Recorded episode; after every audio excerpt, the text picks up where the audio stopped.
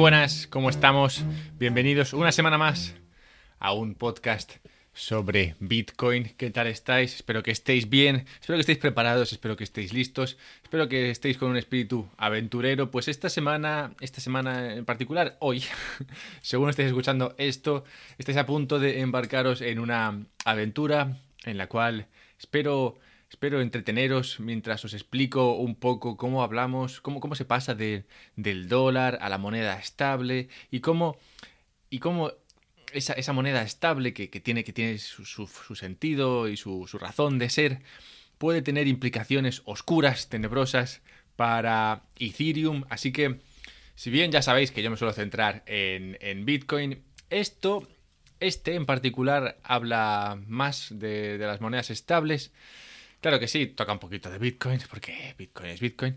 Y también toca un poquito de Ethereum en lo que le concierne en lo relativo a esto de las monedas estables. Así que sí, es una aventura. Eh, espero, espero muchos comentarios, espero, espero, espero que me comentéis si qué probabilidad le veis a esto, que, cómo, cómo entendéis que este riesgo al final acabará produciéndose, si se produce para Ethereum. Pero bueno, no me quiero adelantar, no me quiero adelantar y no me quiero saltar la introducción. Sabéis que podéis eh, mandarme estos comentarios a través de Twitter, arroba alberto-mera. Ya sabéis que podéis encontrarme ahí y comentarme cualquier cosa, cualquier cosa, comentadme. No, me importa el qué. Y mm, otra cosa que podéis hacer es, ya sabéis, dejadme, dejadme reviews en, en iTunes. Si usáis iPhone, claro. Si no usáis iPhone, entonces no uséis iTunes usa otra cosa como Spotify. Si usáis Spotify, lo que podéis hacer, como ahí no se pueden dejar reviews, lo que podéis hacer es compartir estos episodios o estas ideas con otra gente y decirles, oye, pues está este podcast, un podcast sobre Bitcoin, está muy bien, échale, échale una, una escuchada. y, y, sí, y lo de iTunes, como, como digo, siempre es importante, porque ya sabéis que esto es gratis, esto es gratis, entonces la única forma de, crecer, porque también es muy difícil meter, promocionar podcasts, es a base de vosotros dejando ahí vuestras reviews. Así que si os gusta esto, dejad, dejad reviews. Y si os gusta mucho, y si tenéis, no sé, un poquito de, dinero, porque sois de esos afortunados que no han perdido su trabajo debido a lo del coronavirus, y, y estáis, estáis con un ánimo con un ánimo solidario, entonces podéis participar, podéis ayudar a que este, a que este podcast funcione donando un poco de dinero al mes, el equivalente a una cerveza, una cerveza un poco cara, sí, pero una cerveza al fin y al cabo. A través del Patreon está, la está el enlace en la descripción. Ya sabéis que este, este podcast es gratis, como he dicho, pero sobrevive gracias a vuestras donaciones. Así que no me cansaré de decirlo, más que nada porque, porque hace falta decirlo, que podéis ir al Patreon y podéis eh, hacer una donación ahí. Así que muchas gracias por hacerlo. Sé que estáis, sé que estáis como locos por ir allí, ir allí ahora mismo y, lanzar esa donación. Lo sé. Así que no voy a repetirlo más. Podríais, ¿sabes cómo sería más fácil? ¿Sabes cómo sería más fácil esto de donar dinero? Sería más fácil si pudieses imprimir tu propio dinero y enviarlo. Entonces creo que no, había no habría problema. Luego, luego sí, es verdad que si todo el mundo pudiera hacer esto, al final ese dinero no valdría nada. Pero bueno, no, olvidémonos de esos pequeños inconvenientes de lo que es la creación indiscriminada de dinero y pensemos en lo, bonito que sería poder imprimir dinero y enviarlo. Pues al final eso es lo que consigue una, una moneda estable. Una moneda estable se crea y luego se envía a través de blockchain, como veremos. ¿Cómo se crea? Se crea de varias formas, como también veremos, pero no me, quiero de nuevo adelantar.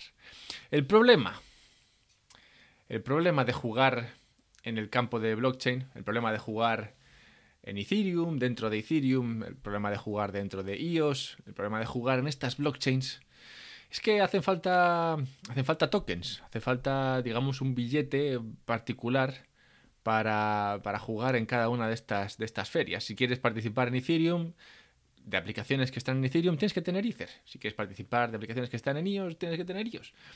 ¿No sería más fácil usar, eh, usar dólares, así sin más? O, euros, ¿no? Pero, pero dólares, porque, porque si, hay una moneda que, que claramente tiene un peso internacional y cada vez mayor, es el, es el dólar. El dólar es como la moneda única, ¿no? Así un poco como en una parte, en un KitKat, en, un, en un, el, dólar, hay dólares por todos sitios. Hay muchísimos dólares fuera de Estados Unidos. No creo que haya tantos, o sea, por ejemplo, en España no hay no hay byte, no hay bat tailandés, por ejemplo, o, o, no hay moneda rusa, habrá, pero pero es ridícula, o, o, euros fuera de Europa. Hay también, pero no tantos. Lo que sí que hay mucho es es, es dólares. Es, es, curioso. ¿Y será, ¿Y será esto algo que se mantenga durante el tiempo? ¿Será esto peligroso? No lo sé, no lo sé. Cierro el KitKat. Bien. Como digo, es un problema trabajar con estas, eh, con estas monedas a veces, con estos tokens, con el Ethereum, con el IOS. Porque son muy volátiles y entonces a veces te vuelves un poco loco, no quieres tener tu dinero ahí en Ethereum porque como digo es volátil, entonces a ti te gustaría participar de estos ecosistemas, pero hacerlo con moneda estable, con, con, con un dólar. Y supongo que por esta razón nacieron un poco las monedas estables. Si tú quieres participar del ecosistema blockchain, de la vida blockchain de este otro sistema financiero, pero no quieres que tu dinero sea tan volátil, entonces lo metes en una moneda estable también lo haces para saltarte controles o para participar más fácilmente, para cambiar más fácilmente tus dólares por, eh, por, moneda, por tokens, por, por, Bitcoin, Ethereum o lo que sea. Pues tú puedes enviar un montón de dinero, por ejemplo, a, a una empresa que hace moneda estable, a Circle o a Gemini o a Tether, y le mandas un montón de dólares y dices, oye, que quiero comprar moneda estable. Entonces le mandas un montón de dólares y luego crean dólares pero digitales. Crean Tether, crean Gemini, crean Circle. Bien. Así que por esto, por esto nacieron las monedas estables. Tengo, tengo un episodio sobre monedas estables, en las cuales hablo de todos los tipos y demás, pero bueno, esto es una pequeña introducción. Tiene sentido las monedas estables por lo que digo, para participar de forma más fácil, para poder saltarte controles o hacer, eh, digamos, o sea, que sea más fácil cambiar tu moneda fiat por moneda, por moneda, mm, por Bitcoin o, Ethereum. Así que bien, pues esto, esto está ahí. Y bueno, es un mercado, es importante, es grande. ¿Cómo de grande es? Bueno, pues es relativamente grande. Y en los últimos dos meses, de repente se ha vuelto muy grande. Y por eso es por lo que este podcast es interesante, este capítulo es interesante. Y, esto es bastante. Es, es, digamos, eh, algo, algo relevante hoy día. Pues desde marzo hasta, hasta hoy, la oferta de la oferta de estas monedas, la cantidad de estas monedas estables que existen en el mundo, ha crecido un 55%. Ah, se, acerca ya a los 9.000 millones. La mayoría de ese dinero se ha creado en eh, una de estas monedas estables llamada Tether, ¿vale? Bien, entonces tenemos que hay varias monedas estables, tenemos que han crecido mucho en los últimos dos meses, o sea, un 55% de oferta en los últimos dos meses es mucho, teniendo en cuenta que estas, que estas monedas ya han viviendo, existiendo durante los últimos 3-4 años. Así que multiplicarse por, o sea, subir un 55%, un 55 en dos meses es, es, es, un incremento sustancial. Y como digo, la mayoría está en Tether, aunque hay otras como Gemini, Circle y tal. Y todas estas son monedas estables que están respaldadas por fiat. Es decir, tú mandas, tú tienes ahí, tú, tú mandas tus dólares normales y, te los, y se crean dólares, dólares estables, dólares eh, que viven dentro de, de Criptolandia, por así decirlo. Así que sí, todas estas monedas están respaldadas por dólares. Más o menos. A ver, sí o no, es, eh, algunas que están muy auditadas, otras no tanto, pero bueno, se puede, se puede estimar que sí, más o menos están bastante respaldadas. Bien, entonces, tenemos que las stablecoins son interesantes, que tienen su razón de ser, tenemos que han crecido mucho, ¿por qué han crecido tanto? ¿Es esto anticipación? es esto, es esto demanda. Anticipación sería si estas, si Tether, Circle, Gemini dicen, oye, va a haber mucha demanda, voy a empezar a crear más monedas estables porque la gente las va a comprar. Demanda sería, hay mucha gente pidiendo moneda estable, así que se crea mucha moneda estable. Si es el primero, es medianamente alcista, una señal medianamente alcista. Si es el segundo, es bastante alcista. ¿Qué, implicaciones tiene esto? ¿Es esto bueno para el mercado? ¿Es esto malo para el mercado? ¿Implica esto que, Bitcoin, Ethereum y las demás monedas van a crecer una barbaridad? Pues, pues no todo es. No todo es. Eh, no todo es especulación en este, en este mundo. ¿eh? Centrémonos. Estamos en un momento muy delicado de la economía. No creo que merezca la pena ahora entrar a si esto es bullish o no es bullish, ¿vale? Puede que sea, puede que no sea. No, no, no, no quiero que nos, que nos centremos en, en, si esto va a hacer que tu, tus 0,003 bitcoins de repente valgan mucho más dinero. No, no. Quiero que, quiero que nos centremos en, en, el riesgo en el que estamos hoy día con el tema del coronavirus y el, y el parón de la economía y que, y que nos preocupemos de, de la incertidumbre. incertidumbre que provoca esa escapada hacia la seguridad. Es decir, cuando hay incertidumbre, la gente intenta huir a activos más seguros. Un activo muy seguro es el dólar. Por eso sube el dólar cuando hay, cuando hay momentos de crisis. Y por eso también se podrían, podría haberse incrementado la, cantidad de, de stablecoins. Pues como digo, estas stablecoins son como tener dólares. Así que, así que sí, no, hay que preocuparse tanto de si esta, este incremento en demanda, o sea, este incremento de, de stablecoins es demanda, es anticipación. No, hay que creo que verlo de esto desde el punto de vista de que hay incertidumbre y, es, y esta incertidumbre lleva a la gente a querer dólares. Lo cual explicaría, de alguna forma, por qué sube, por qué se, ha, se ha incrementado esta oferta de stablecoins. Pues sería mucha gente buscando dólares, pero esta vez buscándolos dentro de dentro de, de, blockchain, buscando dólar dólar digital, por así, dólar estable digital, no sé cómo llamarle, francamente. Pero sí, en, ese, en esa escapada hacia la seguridad se podrían haber creado mucha de esta moneda estable simplemente por, por, por esta demanda de, de dólares ya que el dólar digital estable es muy interesante, pues te permite mandar dólares a cualquier, a cualquier sitio. Te permite, como, como esto está por, por blockchain, te permite mandar, mandar tus dólares a, cualquier lugar de, por, muy, por un coste muy, a un coste muy bajo y sin, y sin tener que hacer frente a ningún tipo de, de control. Como hablé la semana pasada, como expliqué la semana pasada, en el podcast en el cual hablaba sobre cómo, cómo usar Bitcoin para sacar, para enviar dinero fuera de tu país o algo así. Hay, hay países en los cuales hay muchos controles. Y, oye, esta moneda estable, este, este dólar digital estable que está ahí en, una blockchain, podría moverse de aquí para allá sin, eh, sin preocupaciones de ningún, de ningún tipo. Y sin de ningún tipo, incluso las, las, las que suelen implicar la volatilidad. Pues no hay volatilidad en el dólar, es un dólar. Un dólar es un dólar. La otra razón por la cual podría haberse incrementado esa, esa, cantidad de stablecoins es porque también se están usando eh, para comerciar. Pues hay comercios, claro, que están aceptando esa moneda estable, ese dólar digital estable. De hecho, a través de no sé cuál plataforma, creo que es la de Coinbase, se han, hecho ya 200 millones en transacciones comerciales usando moneda digital estable. Todo gracias a que, a que se usa blockchain, a que esta, a que esta moneda estable vive dentro de, blockchain. Podemos imaginar que es como una especie de Bitcoin, pero que no es volátil.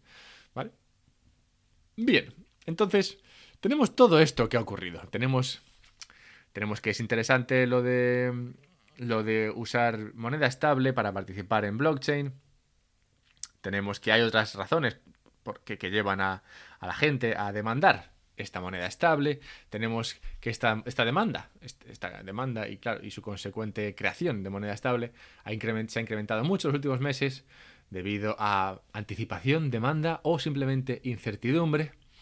Y tenemos que, claro, estos dólares digitales estables ofrecen muchas ventajas gracias a que viven dentro de blockchain. Pero dentro de qué, dentro de qué blockchain viven?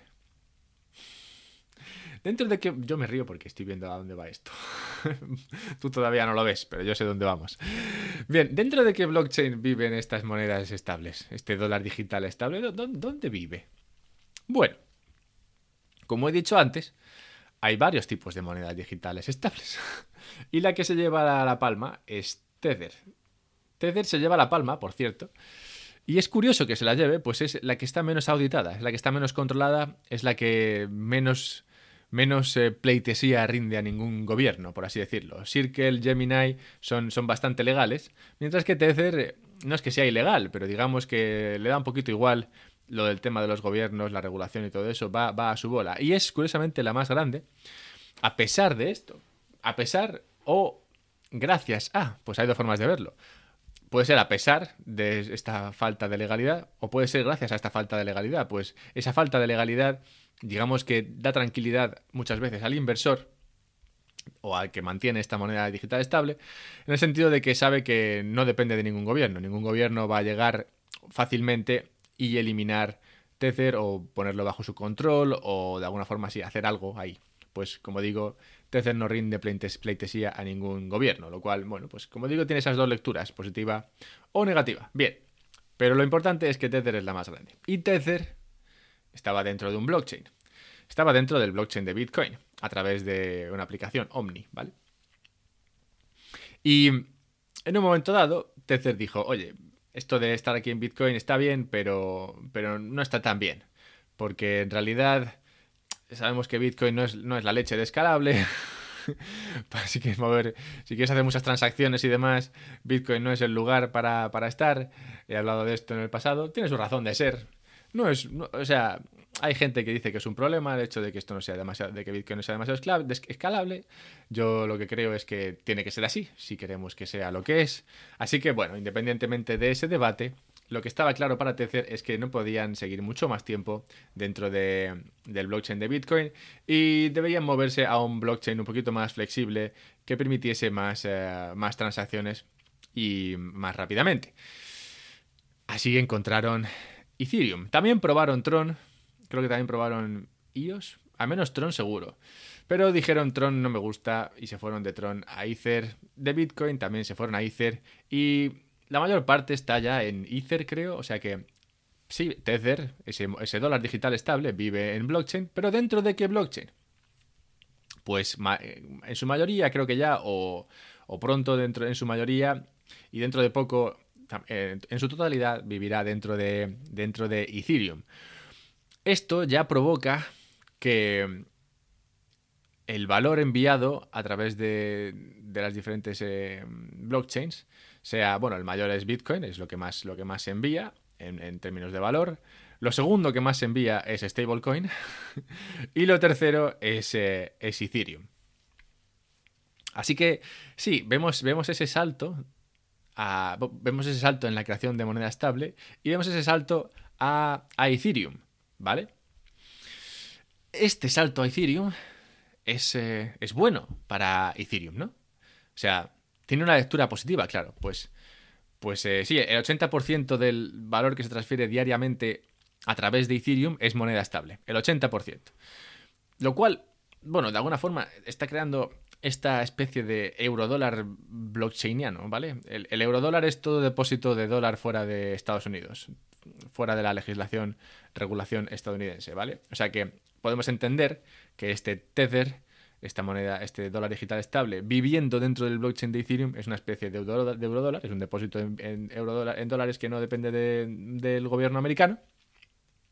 Y, como he dicho al principio del podcast, el dólar es muy guay. Todo el mundo quiere dólares, todo el mundo tiene necesidad de dólares. Y esto es un gran, gran, gran producto para Ethereum. O sea que hay mucha gente que usará Ethereum, que vendrá a Ethereum, porque en Ethereum está el eurodólar, el eurodólar blockchainiano, este que como digo ha pasado de, eh, de Bitcoin a, Ethereum. Así que es un mercado eurodólar, o sea, el mercado eurodólar es enorme. Si parte de ese eurodólar se viene, se viene a Ethereum, eso está muy bien, va a traer muchos, muchos usos y, y, mucha, y bueno, muchos usos no, igual un uso, pero muy, muy importante a Ethereum. O sea que bien, oye, pues eso es un, es un gran es un gran, una gran noticia para, para Ethereum, al menos en el corto plazo. Pues oye, te trae un montón de gente. Y te trae una, utilidad muy, muy interesante a, Ethereum. Pero en el largo plazo, ¿qué significa esto? Aquí es donde, digamos, acaba la aventura en la cual os he embarcado y llegamos al momento del análisis. Esa aventura que empezó con eh, alguien queriendo participar en una feria, en este caso alguien queriendo participar dentro de, un blockchain, entendiendo que las monedas son muy volátiles y decidiendo usar un dólar estable en lugar de la moneda volátil. Esa aventura que luego nos llevó bueno, a la creación de esas monedas estables, que luego nos llevó a ese incremento en la creación de moneda estable, que nos llevó a comprender dónde vive esa moneda estable y a entender que últimamente se ha llevado a Ethereum. Bien, si esta aventura te ha parecido interesante, el análisis que viene a continuación también te lo parecerá. Antes de llegar al análisis, recordemos lo del Patreon. Esto es como un anuncio. Pero bien, saltemos directamente al análisis. Soy muy malo metiendo anuncios. Bien, ¿Qué análisis tiene esto para Ethereum en el largo plazo? Bueno, pues si has estado atento a esta aventura, recordarás que gran parte del valor que ofrece la moneda estable, ese dólar digital estable, al ecosistema blockchain, es que elimina la volatilidad. Es que te da una forma de jugar que te despreocupa y te permite despreocupar, que te permite despreocuparte de, si, de si Ethereum se mueve mucho, se mueve poco, Bitcoin se mueve mucho, se mueve poco. Tú estás jugando con tus dólares, ¿vale? Dentro de, dentro de esta feria que en este caso es Ethereum. Es una feria con un montón de, con un montón de puestos Ethereum, como digo, como sabemos, es una feria que además está abierta, cualquier puede, cualquiera puede ahí poner su chiringuito. Este, permite cualquier tipo de aplicación, no, pide permiso a nadie, ¿vale? Es un poco como Tether. Entonces, bueno, pues Tether llega y monta su chiringo ahí en, em, la feria de Ethereum y le permite a todo el mundo usar dólar digital estable dentro de, dentro de Ethereum. Claro, largo, en el largo plazo, y bueno, en el largo plazo dentro de blockchain sabemos que hablamos de un año o dos, esto puede provocar que la mayor parte de, gente, la mayoría de personas que, quieren jugar dentro de Ethereum, decidan jugar con moneda digital estable y no con Ethereum. Lo cual reduciría Ethereum, Ethereum, la moneda Ethereum, el token Ethereum, lo reduciría simplemente al lubricante necesario para jugar. En plan, se, usaría Ethereum pues, para pagar las tasas, para enviar dinero de aquí para allá, que se tiene que pagar esto, se tiene que pagar en ETH, pero, pero más allá de eso no te haría falta Ether para nada. Pues estarías usando moneda digital estable, Tether o lo que sea, dentro de Ethereum y pagando, ese, pagando esas tasas y demás, sí, con, con, con un poco de Ethereum, pero Ethereum no sería algo que tú compras o que mantienes ahí porque, porque crees que se va a incrementar de valor o lo que sea, no, simplemente algo que tendrías en tu cartera para, pagar. Lo que sé, es como cuando, como quien tiene algo de dinero suelto para cuando, para cuando, no sé, tiene que dar, no sé, para pagar alguna cosa que, es poco dinero. y siempre tiene algo de casa ahí a mano, que sabe que no invierte en nada y que espera que poco a poco irá desapareciendo, pero bueno, lo tiene ahí, pues, pues bueno, porque es bueno tener un poquito de dinero en cash. Así que Sí, en este, en este, en este mundo en el cual la moneda digital estable se viene a vivir a Ethereum y propone y permite a la gente usar moneda digital estable dentro de Ethereum, es comprensible o es eh, previsible, no sé hasta qué punto previsible, pero yo diría más que es comprensible, que mucha gente entienda que, oye, prefiere jugar con Ethereum, prefiere, prefiere, prefiere jugar con moneda digital estable que con Ethereum, pues se despreocupa de lo que haga Ethereum. Así que con sus dólares digitales juega en las aplicaciones dentro de Ethereum, pero no, se complica con usar, con usar Ethereum. Y simplemente usa Ethereum en lo, que, lo que, lo que es necesario y obligatorio, que es para pagar, bueno, para hacer transacciones y demás, para pagar esas, esas tasas. Lo cual, como digo, tendría en el largo plazo el resultado de reducir Ethereum a simplemente, bueno, pues algo que se usa ahí para pagar algunas tasas y tal algo que tengo ahí, pero que en realidad no, no, uso o no, no, tengo que holdear ni mantener para nada, algo que compro y vendo, algo que en definitiva no puede incrementar en valor. Y bueno, Ethereum en realidad, si, esto es lo que si esto es lo que tiene el destino preparado para Ethereum, pues, pues sería lo que el destino tiene preparado para Ethereum. Pues Ethereum, claro, no es, no es, una, no es una empresa y, no puede, digamos, o difícilmente puede hacer frente a este, a a esta competición o a esta a este no sé a este digamos cambio en el transcurso de, cambio en el curso de eventos si de repente viene la moneda viene toda la moneda estable a Ethereum se hace con el 80% del valor transferido dentro de, Ethereum y poco a poco se hace con todo el control de, de Ethereum pues Ethereum poco puede hacer porque Ethereum como digo es una feria abierta cualquiera puede llegar y poner su chiringo y este chiringo que ofrece moneda digital estable parece ser muy atractivo para todas las personas que usan, que usan Ethereum. Así que sí, esta historia de las stablecoins podría hacer que Ethereum pierda cualquier... Eh, cualquier eh, noción, pierda cualquier posibilidad de ser una especie de dinero en el futuro. Lo cual, lo cual es bastante fuerte, pero quién sabe, ¿no? ¿Cómo, cómo se desarrollará esto? Lo que, lo que estamos viendo es la evolución natural de las stablecoins, cómo están encontrando, cómo se abren camino y al final ese camino ha desembocado en, Ethereum. Y cómo la gente usa, pues, pues les interesa mucho lo del tema este del euro dólar, usa mucho esta moneda estable. y podría usarla también para las aplicaciones y demás dentro de, dentro de la feria de Ethereum. Lo que está claro es que las stablecoins están aquí para quedarse. Eso no se va a ir a ningún sitio. Ethereum también tiene pinta de que está para quedarse. Lo que no sé es qué será de, de ETH, del token Ethereum, de aquí a futuro, si estas dos cosas siguen este, esta, digamos, especie de simbiosis extraña, en la cual no sé quién se beneficia más. Así que sí, esta, este es el final de la aventura y del análisis. Espero que te haya parecido interesante. No sé qué piensas sobre, sobre esto. Está claro que aún tiene que pasar tiempo para, ver qué, pasa aquí. Pero, pero las cosas van, van en esta dirección y es, es curioso cómo, cómo, estos ecosistemas abiertos acaban, acaban eh, evolucionando. También, también es un ecosistema abierto este, este podcast. Voy a, voy a empezar, creo, estoy intentando empezar con, con, entrevistas también. O sea que seguiremos con esto que estoy haciendo, de explicar así cosas interesantes que me gustan a mí y que me parecen importantes y relevantes y que creo que os gustan también a vosotros. Dejádmelo saber, hacedmelo saber si no. Pero también quiero añadir eh, entrevistas para aprender otras cosas. Pues yo no puedo saber de todo. De hecho, sé de pocas cosas. Así que, así que hablando con otras personas podremos eh, descubrir nuevas e interesantes eh, cuestiones dentro de, dentro de Bitcoin y la economía. Así que veremos cómo se desarrolla esto también en el muy corto plazo, eso sí, aquí no habrá que esperar tanto. Y mientras tanto, pues ya sabéis. Twitter, Alberto-Mera, puedes encontrarme ahí. iTunes, ahora es cuando puedes ir a hacer eso que estabas deseando hacer, de dejarme la review. Si no usas iTunes, Spotify. Pásate por Spotify. Bueno, no hace falta que te pases por ahí, pero pásate por el salón o pásate por, por WhatsApp y coméntaselo a tus amigos y amigas, familia, familiares. Y finalmente, ya sabéis que dentro de mm, el Patreon, cuyo enlace está en la descripción, podéis encontrar contenido extra. Tengo un par de contenidos extras ahí.